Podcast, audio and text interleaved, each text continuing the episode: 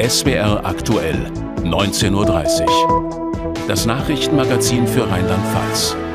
Mit Jan-Boris Rätz und Daniela Schick. Guten Abend. Wann genau kommt das 49-Euro-Ticket und wie wird es finanziert? Gerade wird viel über den öffentlichen Nahverkehr gesprochen. Unabhängig davon haben einige Städte in Rheinland-Pfalz eine eigene Aktion gestartet. Etwa in Mainz oder Kaiserslautern kann man an den Samstagen vor Weihnachten gratis Bus und Bahn fahren, um zum Weihnachtsshoppen in die Innenstadt zu kommen. Luca Schulz hat in Kaiserslautern gefragt, wie das ankommt. Heute fahren Sie kostenlos. Das war der wohl meistgesagte Satz der Busfahrer und Busfahrerinnen in und um Kaiserslautern. Am Adventsamstag verteilt die Stadt Geschenke und die Fahrgäste fahren kostenlos. Da kommt Freude auf. Ich finde es super, dass man einfach kostenlos in die Stadt fahren kann und äh, dass die Stadt es auch unterstützt, weil Parkplätze sind ja eh immer schwierig. Aber wir hatten nur ehrliche Mitfahrer hier, die wollten alle bezahlen, die keine Karte hatten. Nein, das ist schon super. War eine gute Idee. Also, Hut ab. Die Idee funktioniert aber nicht für jeden. Wir wohnen nicht in der Stadt direkt, das heißt, bei uns fahren die Busse nur alle Stunde und nachmittags dann nur noch alle vier Stunden. Und das ist dann schon ein bisschen eingeschränkt. Und wenn man dann länger in der Stadt sein will, und dann muss man schon gucken, wo, äh, wie kommt man wieder nach Hause. Mit der Aktion will die Stadt nicht nur die Anwohner glücklich machen, sondern auch Anreize für den ÖPNV schaffen. Da gibt es Nachholbedarf. Es gibt also ganz, ganz viele Leute, ähm, Kaiserslauterer oder, oder halt auch aus dem Umland, die halt doch gerne mit dem Auto fahren, ähm, weil es halt zeitlich flexibler ist, es ist bequemer. Ähm, aber da müssen wir halt auch in Zukunft hinkommen, dass wir einfach sagen, Stärkung des ÖPNV, um da halt einfach auch mehr Attraktivität zu schaffen. Und dann wären da auch noch die Händler in Kaiserslautern. Auch die sollen von der kostenlosen Adventsbusfahrt profitieren, gerade jetzt in der Krisenzeit. Die Händler hoffen deshalb, dass es an einem ohnehin stark frequentierten Adventsamstag noch mehr Leute in die Innenstadt zieht. Gut ankommen tut die Aktion jedenfalls. Der Schuh drückt aber trotzdem, sagt der Einzelhandelsverband. Ja, wir sind dran. Also die Erreichbarkeit der Innenstadt ist ein Dauerproblem, war es auch schon vor Corona. Und da äh, fühlen wir uns von Kaiserslautern bisher relativ im Stich gelassen. Aber vielleicht ist es heute mal ein erster Schritt und wir haben ja auch Wahlen. Das stimmt uns optimistisch. Optimistisch ist auch die Stadt. Pläne für ein besseres ÖPNV-Angebot gibt es da muss man halt natürlich mit den Verkehrsbetrieben mal in die Gespräche gehen, ähm, dass vielleicht verschiedene Bereiche, die sonst nicht gut angebunden sind, vielleicht eine stärkere Anbindung er erhalten oder dass halt auch manchmal nicht immer der, der Umweg über die Innenstadt von, von zwei Stationen ist. Am kommenden Samstag fahren die Busse auch nochmal gratis. Die Kosten übernimmt übrigens die Stadt. Ja, dazu Nachfragen an den Professor für Verkehrsplanung Christoph Hupfer von der Hochschule Karlsruhe zugeschaltet aus dem Homeoffice in der Pfalz. Hallo. Schönen guten Abend. Was bringen solche Aktionen wie das kostenlose Bus- und Bahnfahren vor Weihnachten? Ist das jetzt mehr ein Marketing-Gag oder bringt das tatsächlich mehr Leute in die öffentlichen Verkehrsmittel?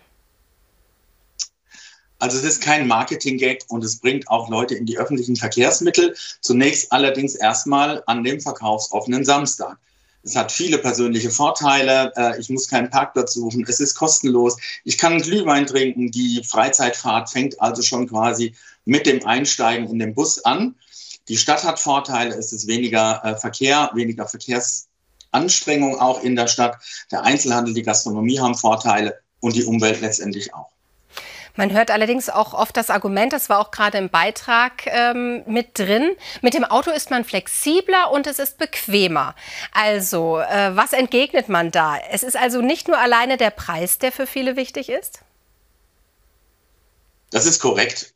Ähm, natürlich muss es passen und es gibt eine, eine Vielzahl von Entscheidungsparametern, warum wir uns wie äh, verhalten. Und dann muss man eben sagen, wenn die Bequemlichkeit und die Flexibilität eben jemandem das wert ist, dass er sagt, okay, ich fahre mit dem teureren Auto, äh, ich habe die ganzen anderen Implikationen, dann ist das eben seine Entscheidung. Und dann müssen wir besser werden in diesem Entscheidungsgerüst, die Konkurrenz der unterschiedlichen Verkehrsmittel noch günstiger, noch vorteilhafter für den Umweltverbund zu gestalten.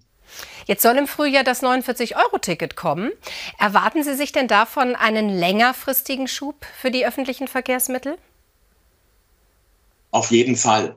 Also neben den Vorteilen, die das 9-Euro-Ticket ja schon gezeigt haben, ist das 49-Euro-Ticket etwas Verlässliches. Das kommt auf Dauer. Es wird keine Preissprünge zu erwarten sein. Und das ist etwas, was das Potenzial hat, tatsächlich auch Verkehrsverhalten zu verändern. Es kann beispielsweise auch das Erstfahrzeug ersetzen.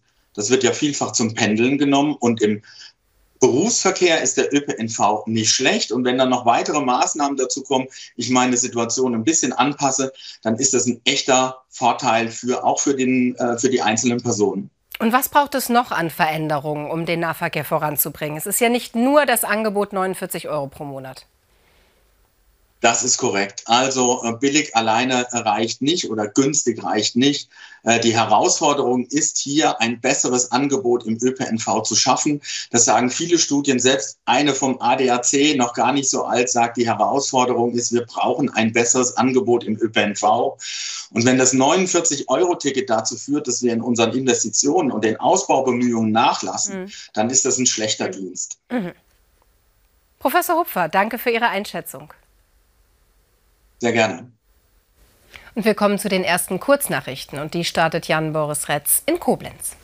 Dort haben am heutigen Tag der Menschenrechte etwa 100 Menschen an einer Solidaritätsdemo für den Iran teilgenommen.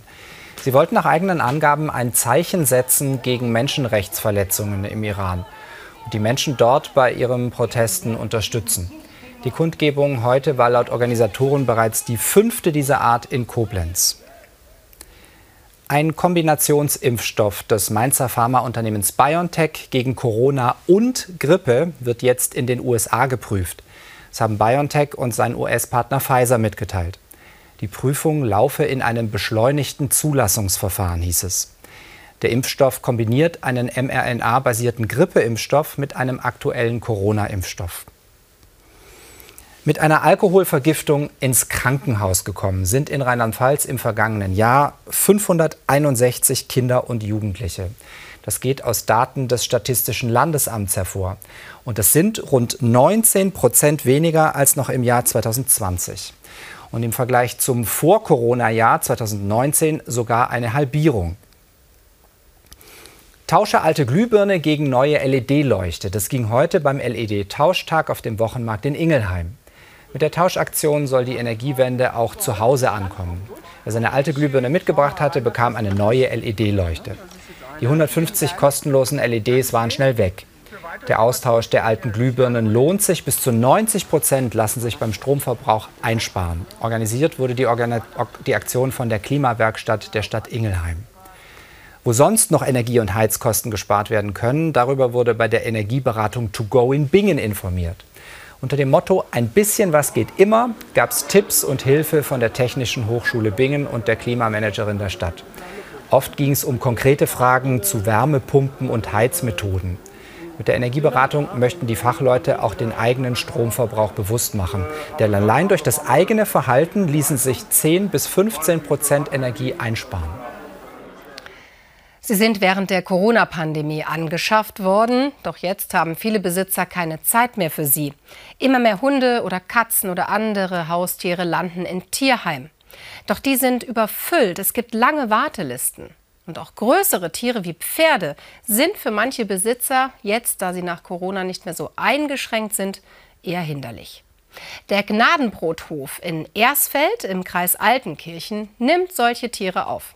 Aber auch hier gibt es kaum noch freie Kapazitäten, berichtet Michael Häusler.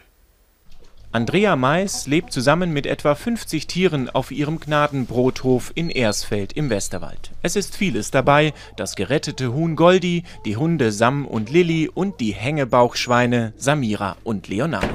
Hier finden Tiere ein Zuhause, die woanders schlecht behandelt oder schlicht nicht mehr gewollt sind.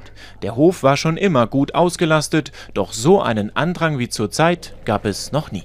Wir haben momentan unfassbar viele Anfragen per Mail, per Telefon, in über alle Medien äh, von Menschen, die ihre Tiere loswerden wollen. Jeder Art, Pferde, Schafe, Hunde, alles Mögliche. Und wir können nur so viel aufnehmen, wie wir auch leisten können. Also der Platz hier ist riesig. Wir könnten hier noch 20 Pferde reinstellen, aber das muss ja auch perfekt laufen. Noch mehr Tiere aufnehmen kann sie gerade aber nicht, denn es kommen immer weniger Spenden an. Normalerweise hat der Tierschutzverein von Andrea Mais immer mehr als 20.000 Euro auf dem Konto. Zurzeit ist es deutlich weniger. Vor einigen Tagen habe ich die Ehrenamtlerin gebeten, die die Buchführung macht, äh, mir den Kontostand zu sagen. Dann waren es 500 Euro und das ist für ein Projekt mit so vielen aufwendigen Tieren völlig absurd. Daraufhin haben wir eine Riesenaktion gemacht, auch im Internet und wir haben mittlerweile sind wir schon bei 6000 Euro innerhalb von drei Tagen. Also es gibt immer noch Menschen, die spendenbereit sind, aber dieses automatische, was von alleine passiert, das ist einfach auf einmal abgesackt. Ein noch größeres Problem als das Geld sind freiwillige Helfer wie Anja Hedden. Auf sie ist der Gnadenbrothof angewiesen und eigentlich seien in den vergangenen zehn Jahren auch immer genug helfende Hände dagewesen, erzählen die Tierschützerinnen, während sie Pute Trudy mit einem warmen Anorak versorgen. Doch seit diesem Sommer fehlen ehrenamtliche Mitarbeiter. Auch drei Stellen für Menschen im Bundesfreiwilligendienst sind nicht mehr besetzt. Es ist definitiv rückläufig und ähm, wir machen ja auch überall Aufrufe, wo es nur geht. Und ähm, ja, so richtig erklären, es ist schwierig. Ne? Vielleicht hat es tatsächlich was mit Corona zu tun, dass die Leute sich alle zurückziehen und ähm, ja, es ist einfach eine schwierige Zeit. Die Menschen haben vielleicht Angst und ähm, äh, viele müssen auch vielleicht gucken, dass sie irgendwie über die Runden kommen und da ist vielleicht, da fällt das Ehrenamt dann vielleicht irgendwie hinten runter. Die Tierschützerinnen hoffen jetzt, dass sich wieder mehr Helfer melden und auch mehr Spenden zusammenkommen, denn nur so können sie mit ihrem Verein auch weiterhin vernachlässigten Tieren ein geborgenes Zuhause bieten. In einem fremden Land studieren, Sprache und Kultur kennenlernen. Das ermöglicht das Austauschprojekt Koalas. Seit knapp einem Jahr beteiligen sich Hochschule und Uni Koblenz daran, um im Ausland für ihren Hochschulstandort zu werben. Schülerinnen und Schüler von deutschen Schulen im Ausland bekommen so die Möglichkeit, in Koblenz zu leben und zu studieren. Christoph Gehring und Jürgen Thiem haben eine Studentin aus Kolumbien getroffen und sie gefragt, wie es ihr hier gefällt. Die Kolumbianerin Anna Sofia Villa studiert seit drei Monaten an der Hochschule Koblenz Architektur. Sie hat ein Stipendium des Austauschprojektes Koalas. Derzeit konstruiert sie Modelle am Computer. Koblenz ist zwar weit weg von Bogotá, aber für Anna-Sophia ist Deutschland kein Neuland. Ich war äh, hier in Deutschland klein gewesen und äh, nachdem wir nach Kolumbien zurückgezogen sind, dann war ich in der deutschen Schule und äh, hatte auch die Möglichkeit, vor drei Jahren einen Schulaustausch hier in Deutschland zu machen. Und dann habe ich so entschieden, hier in Deutschland zu studieren. Und dann habe ich mal das deutsche Abitur geschrieben und dann äh, hier in Deutschland äh, mein Studium hier zu suchen. Pia de Corsi ist die Projektleiterin des Austauschprogramms an der Hochschule Koblenz. Gezielt werden Jugendliche an deutschen Schulen im Ausland angesprochen. Das Besondere, die ausländischen Schüler müssen sich nicht vor Ort in Koblenz informieren und bewerben.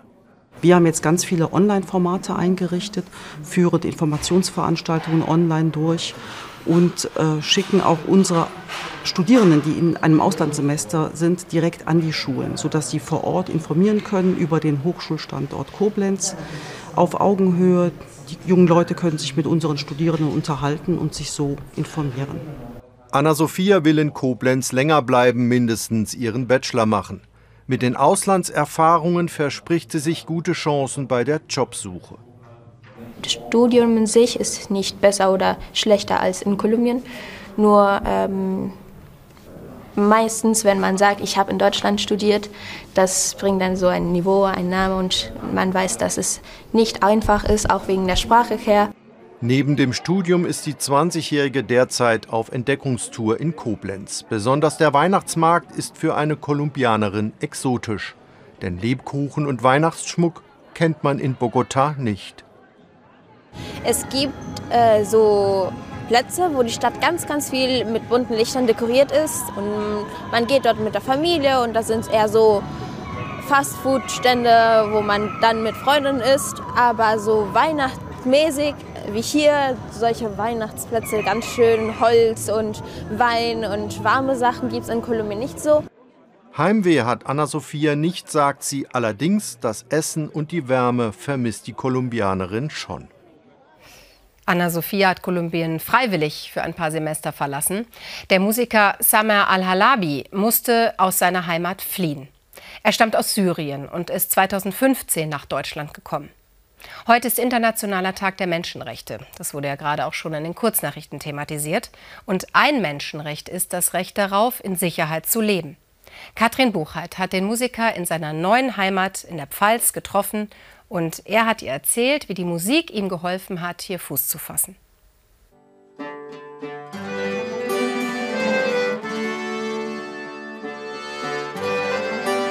Ja, die Musik ist mein Leben.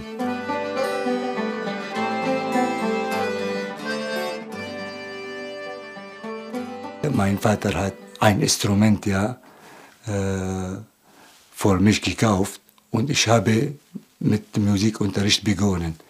Nach äh, dem Abitur ich habe die Musik an der Universität äh, studiert äh, und äh, danach habe ich als Musiklehrer in Holmes Academy gearbeitet. Und dann kam der Krieg. Sama ist geflüchtet und im pfälzischen Leimersheim gelandet. Mit Unterstützung seiner Nachbarin konnte er sich eine Ud, eine orientalische Laute kaufen und wieder Musik machen.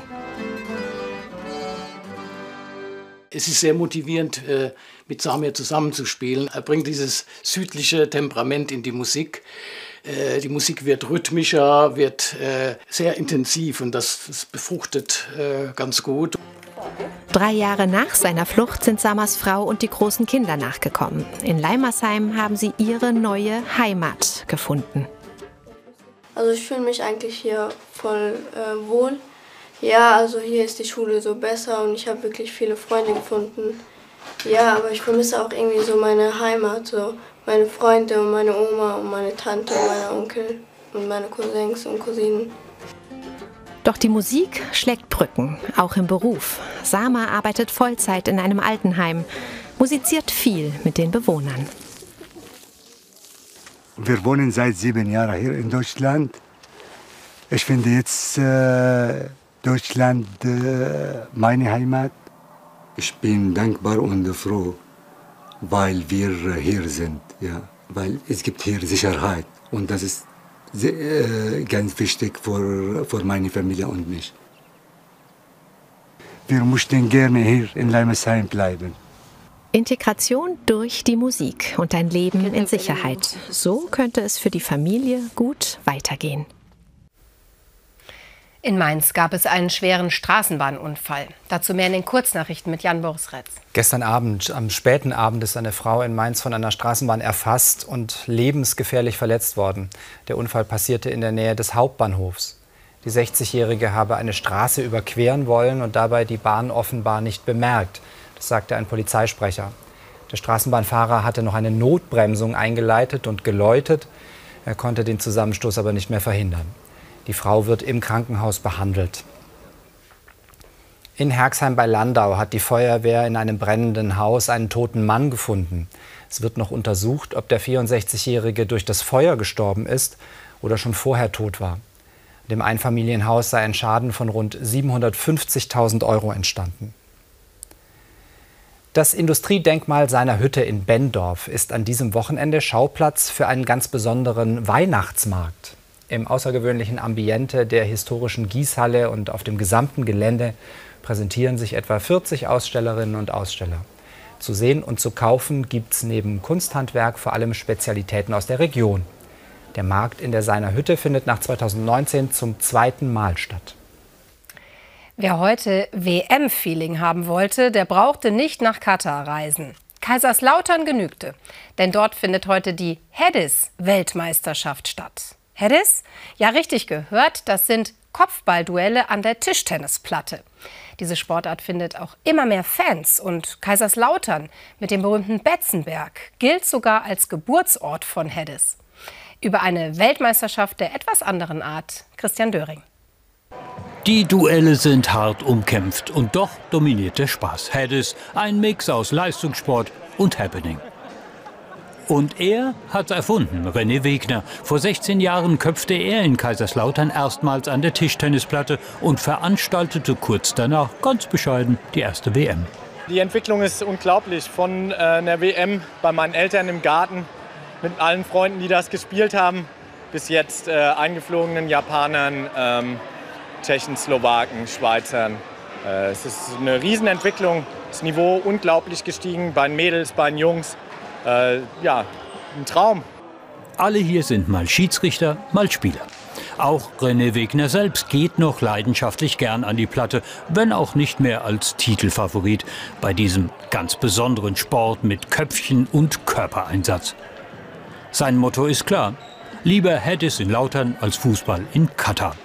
Ja, bei der kalten Jahreszeit, man kommt so ins Schwitzen, ist doch aber, glaube ich, die Hedis WM die einzige WM, die man zu der Jahreszeit braucht. Nach der Vorrunde wird im K.O.-System gespielt auf zwei Gewinnsätze bis jeweils elf Punkte. Und er ist einer der Favoriten, Markus Rieck vom FCK, derzeit Zweiter der Weltrangliste und als Mitorganisator doppelt engagiert. Äh, Weltmeisterschaft ist immer was ganz Besonderes. Also es kommen immer noch mehr Spieler ähm, nach Kaiserslautern als sonst. Alle sind noch mehr gehypt und haben noch mehr Vorfreude. Wir haben über 150 Teilnehmer hier. Die Leute sind aus ganz Deutschland und noch weit darüber hinaus angereist. Deswegen der Stellenwert unverändert riesengroß. Die Finals finden am Abend statt. Garantiert wieder als Happening. Ja, für die folgende Sportart braucht man aber doch Schläger und kleinen Ball. Gemeint ist Squash. Auch hier gibt es eine Bundesliga und da ist ein rheinland-pfälzischer Verein ganz vorne mit dabei, Black and White Worms. Der Verein war schon zweimal Vizemeister und jetzt wollen sie den Titel holen. Heute war dritter Spieltag in der Bundesliga Süd. Der Tabellenerste aus Worms empfing die Squash Factory Saar-Pfalz. Mehr von Marius Müller. Spiel, Satz und Sieg. Emotion pur bei Yannick Omlor. Der Führungsspieler der Wormser gewinnt sein Spiel gegen Robin Gadola am Ende deutlich. Ich bin sehr zufrieden. Es ist wie gesagt, ich kenne den Robin schon lange, meinen Gegner, und wir haben immer wieder harte Spiele. Und immer bin ich froh, jetzt zu Hause, wo es um was ging, auf jeden Fall den Sieg relativ deutlich dann mit 13 Uhr nach Hause zu bringen. In einer intensiven Partie dominiert der deutsche Nationalspieler von Beginn an, setzt sich im ersten Satz mit 11 zu 8 durch. Ich glaube, ich habe bislang keinen Satz verloren. Es läuft im Moment gut, ich fühle mich auch gut. Und es ist natürlich ist eh immer was Besonderes, wenn du natürlich als Deutscher quasi das Team dann anführen kannst. Und dann bin ich immer froh, wenn ich dem Team helfen kann und meine Spiele souverän gewinnen kann. Persönlich läuft es für den 26-Jährigen nicht nur in der Bundesliga-Saison. Auch in der Einzelwertung arbeitet sich Omno immer weiter nach oben. Inzwischen ist er auf Platz 87 angekommen. Sowohl persönlich auf der Weltrangliste läuft es gut, mit meinem Team läuft es gut. Und dem sind alle happy und alles ist gut. Dass es bei dem gebürtigen Hanauer so gut läuft, hat unter anderem mit seinem Job zu tun. Als Berufssoldat kann er sich ausschließlich auf seine Karriere als Squash-Profi konzentrieren. Es gibt quasi eine Abteilung, die den Sport fördert bei der Bundeswehr. Und ich bin glücklicherweise ein Mitglied davon, dass sie äh, eben uns unterstützen und dass sie uns quasi die Möglichkeit geben, Deutschland gut zu repräsentieren im Ausland sowie eben auch bei Ligamatchen. Wenn Yannick Omlo und seine Mannschaft es schaffen, die Leistungen aus den ersten Saisonspielen in den nächsten Monaten zu bestätigen, steht auch den selbstgesteckten Zielen nichts mehr im Weg. Wir wurden jetzt zweimal hintereinander Vizemeister und dieses Jahr wollen wir auf jeden Fall, sind die Ziele hochgesteckt und wenn alles klappt, dann wollen wir auf jeden Fall vorne um den Titel mitspielen. Am Ende gewinnt Black and White Worms das Spiel mit 4 zu 0, steht ungeschlagen auf dem ersten Tabellenplatz. Das lässt Yannick Omlo hoffen, dass er auch am Ende der Saison genau so jubeln kann.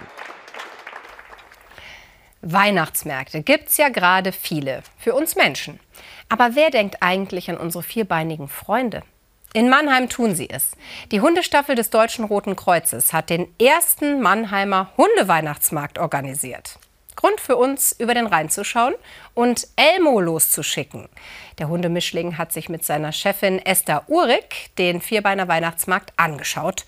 Und zwar aus der Hundeperspektive. Hey, ich bin Elmo und das ist mein erster Hundeweihnachtsmarkt. Klasse Idee von meiner Chefin Esther. Schon richtig, was los hier? Alle da, vom Rassehund bis zur Promenadenmischung. Vielfalt eben. Von ganz groß bis richtig süß oder eben ganz klein. Und alle neugierig, was es zu entdecken gibt. Was fürs Auge, viel für die Nase und vor allem gibt es massig Leckerlis. Hm, das schmeckt. Das ist wohl eher etwas für Katzen. Und was ist das? Lesen müsste man können. Aber was soll jetzt dieser Riesenknochen? Hm, lieber so eine Decke. Das ist doch hundefreundlich. Aber oje, jede Menge Maulkörbe. Welcher Hund mag schon sowas? Aber einige brauchen es eben. Immerhin sind sie bunt.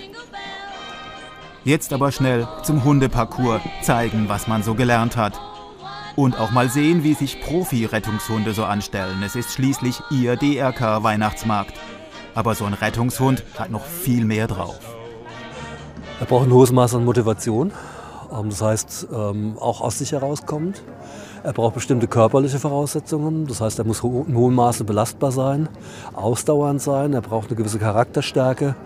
Und äh, im Rettungshundumfeld gibt es diesen schönen Begriff, er braucht Findewillen. Also wenn mein Hund eine Person gewittert hat, äh, dann will er dahin und dann geht er dahin.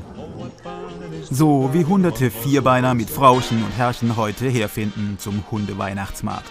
Die Idee finden alle gut und natürlich gibt es Glühwein für die Zweibeiner, aber für Vierbeiner bleibt es dann doch besser beim Wasser. Weihnachtsmarkt für Hunde, ganz, ganz super.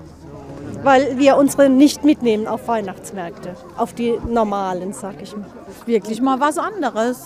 Ja, für Zwei- und Vierbeiner findet man alles, was man braucht. Tolle Geschenke für einen Hund, auch noch für einen Christbaum. Als Hund kommt man jedenfalls hier voll auf seine Kosten und damit auch jeder weiß, dass Elmo hier war eine kleine Erinnerung unterm Weihnachtsbaum.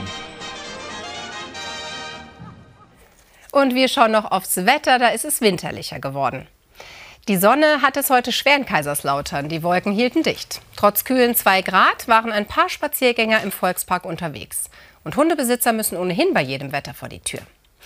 Auch wenn die Bäume noch ihr Herbstkleid tragen, die dünne Eiskruste auf dem Ententeich zeigt, wir befinden uns im meteorologischen Winter.